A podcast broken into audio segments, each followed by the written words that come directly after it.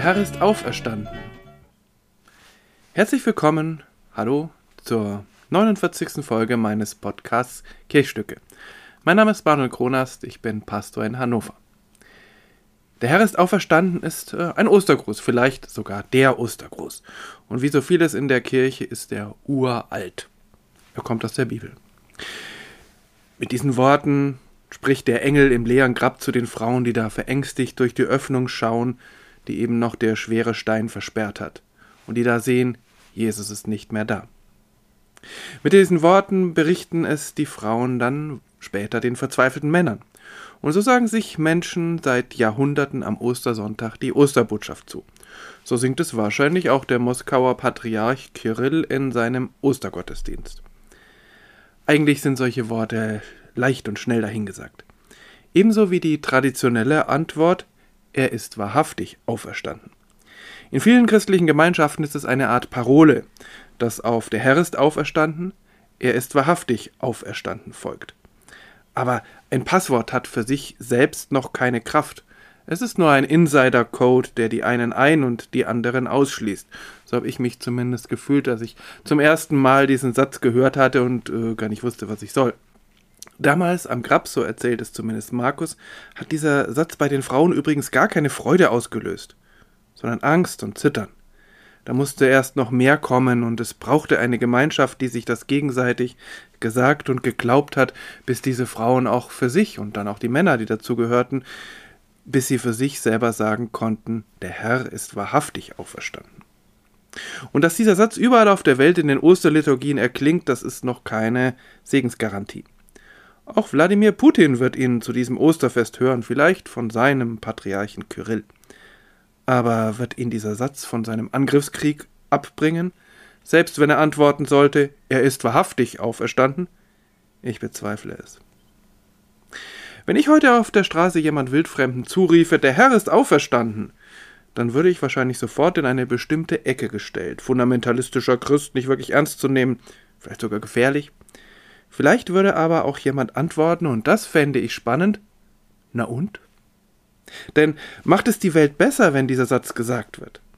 Ist nicht schon millionenfach gesagt worden, der Herr ist auferstanden in allen Sprachen dieser Welt? Hat es etwas geändert global gesehen? Der Herr ist auferstanden? Na und? Tatsächlich ist der Herr ist auferstanden eigentlich ja kein Losungswort irgendeiner christlichen Gemeinschaft. Die ersten Christinnen und Christen haben sich das gegenseitig weitergesagt, weil sich durch diese Auferstehung ihr Leben verändert hat. Es war also Ausdruck ihres tiefsten Glaubens und ihres tiefsten Erlebens. Und weil sie dadurch anders leben wollten, die Auferstehung wahrhaftig sein lassen wollten.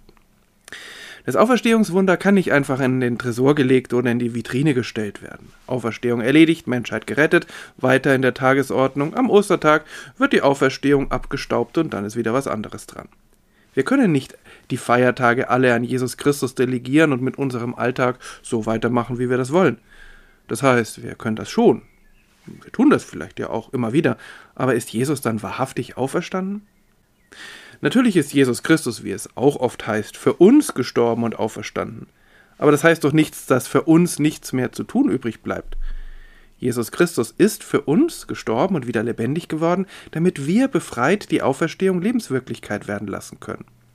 So wie auch die Taufe kein Zaubertrank ist, in dem wir baden und dann unbesiegbar sind, sondern ein taufsteinfestes Versprechen, auf dem wir aufbauen können. Bleiben wir einige Augenblicke bei diesem Fundament.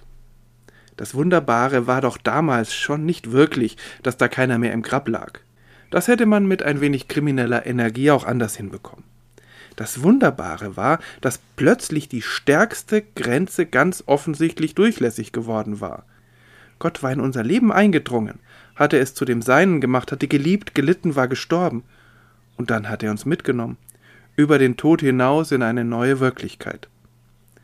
Und wenn die stärkste Grenze von allen, die zwischen Tod und Leben, überwunden war, welche Chancen haben dann noch die anderen Grenzen unseres Lebens?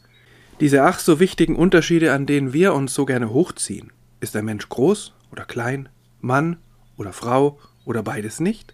Alt oder weise, farbig oder eintönig? Wie kann das alles noch eine Rolle spielen, wenn nicht einmal mehr der Tod eine Grenze ist, auf die wir uns verlassen können? Na und? Denn das ist alles schön und gut, wenn es nicht wahrhaftig wird in unserer Zeit, in unserem Leben, wenn Menschen starrsinnig alte Grenzen verteidigen, wenn wir uns damit zufrieden geben, dass wir mit Passion und Auferstehung die besten Geschichten von allen haben, wenn wir nicht mitmachen, wenn wir nicht Steine wegräumen, die andere im globalen Malefizspiel am Leben hindern. Na und? Ich komme mir ein wenig vor wie eine Figur aus dem Bilderbuch Das Neinhorn von Marc-Uwe Kling. Da gibt es einen griesgrämigen Hund, der auf jede Frage mit Na und antwortet und deshalb Na Hund genannt wird. Natürlich ist das ein witziges Wortspiel, besonders für Kinder, die das Na und Spiel schließlich meisterhaft beherrschen. Aber diese Frage, na und, stellt doch auch bequeme Selbstverständlichkeiten in Frage. Und Jesus selbst hat auf den Allmachtsanspruch des Todes mit einem entschlossenen Na und geantwortet. Ostern ist deshalb nicht ohne Karfreitag zu haben, die Auferstehung nicht ohne den Tod. An Karfreitag hat Gott klargemacht, ich bin dabei, ich gehe mit, ich lasse euch nicht los. Auch wenn ihr Fehler macht, weil ihr nicht genau wisst, wie gut es wirklich gehen kann. Riskiert etwas, ich gehe mit, und wenn es mich den Tod kostet. An Karfreitag hat Gott gezeigt, dass er zu uns gehört. An Ostern zeigt Gott, dass wir zu ihm gehören und nicht zum Tod. Wenn uns das alles egal ist, dann ist es auch egal, ob Jesus wahrhaftig auferstanden ist. Das ist dann eine historische Tatsache oder auch nicht Tatsache, ohne Relevanz für uns.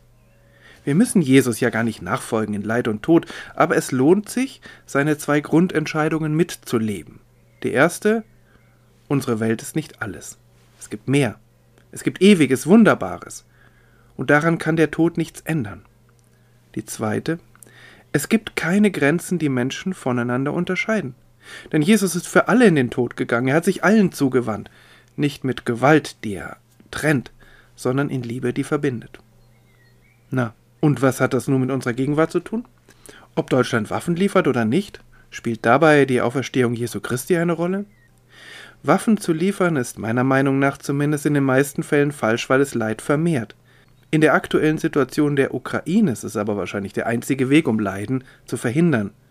Ein ukrainischer Staat ohne Waffen, den kann sich im Moment wahrscheinlich nur vorstellen, wem die Menschen in der Ukraine völlig egal sind. So finde ich das zumindest. Das ist leider so. Unsere Auferstehungserfahrungen greifen aber viel eher bei der Frage, was aus den Menschen wird, die jetzt auf der Flucht sind.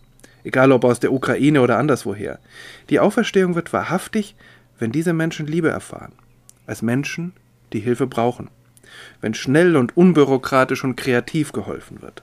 Wladimir Putin wiederum, dem ist es nicht egal, ob jemand Ukrainerin ist oder Russe. Er macht Unterscheidungen, zieht Grenzen, indem er Grenzen verletzt.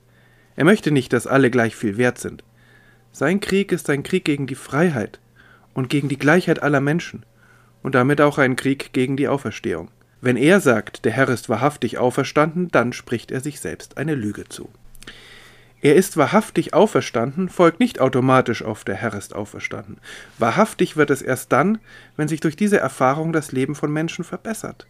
Wenn Menschen in der Auferstehungserfahrung einander Kraft geben, weiterzumachen. Wenn Menschen sich dann für diesen Planeten einsetzen, auch wenn das hoffnungslos erscheint. Wenn Menschen gemeinsam lachen, auch wenn es eigentlich nichts zu lachen gibt. Und wenn Menschen die Angst vor dem Tod verlieren. Wenn wir alle feiern, dass Jesus auferstanden ist und dann handeln. Der Herr ist auferstanden. Na und? So viel zur Osterausgabe 2022 der Kirchstücke. Ich hoffe, es hat Ihnen und euch gefallen und hat auch etwas mitgegeben für den Alltag. Ich fand es auf jeden Fall schön, dass Sie dabei waren, dass ihr dabei wart. Bis zum nächsten Mal. Bleiben Sie bleibt behütet und gesegnet.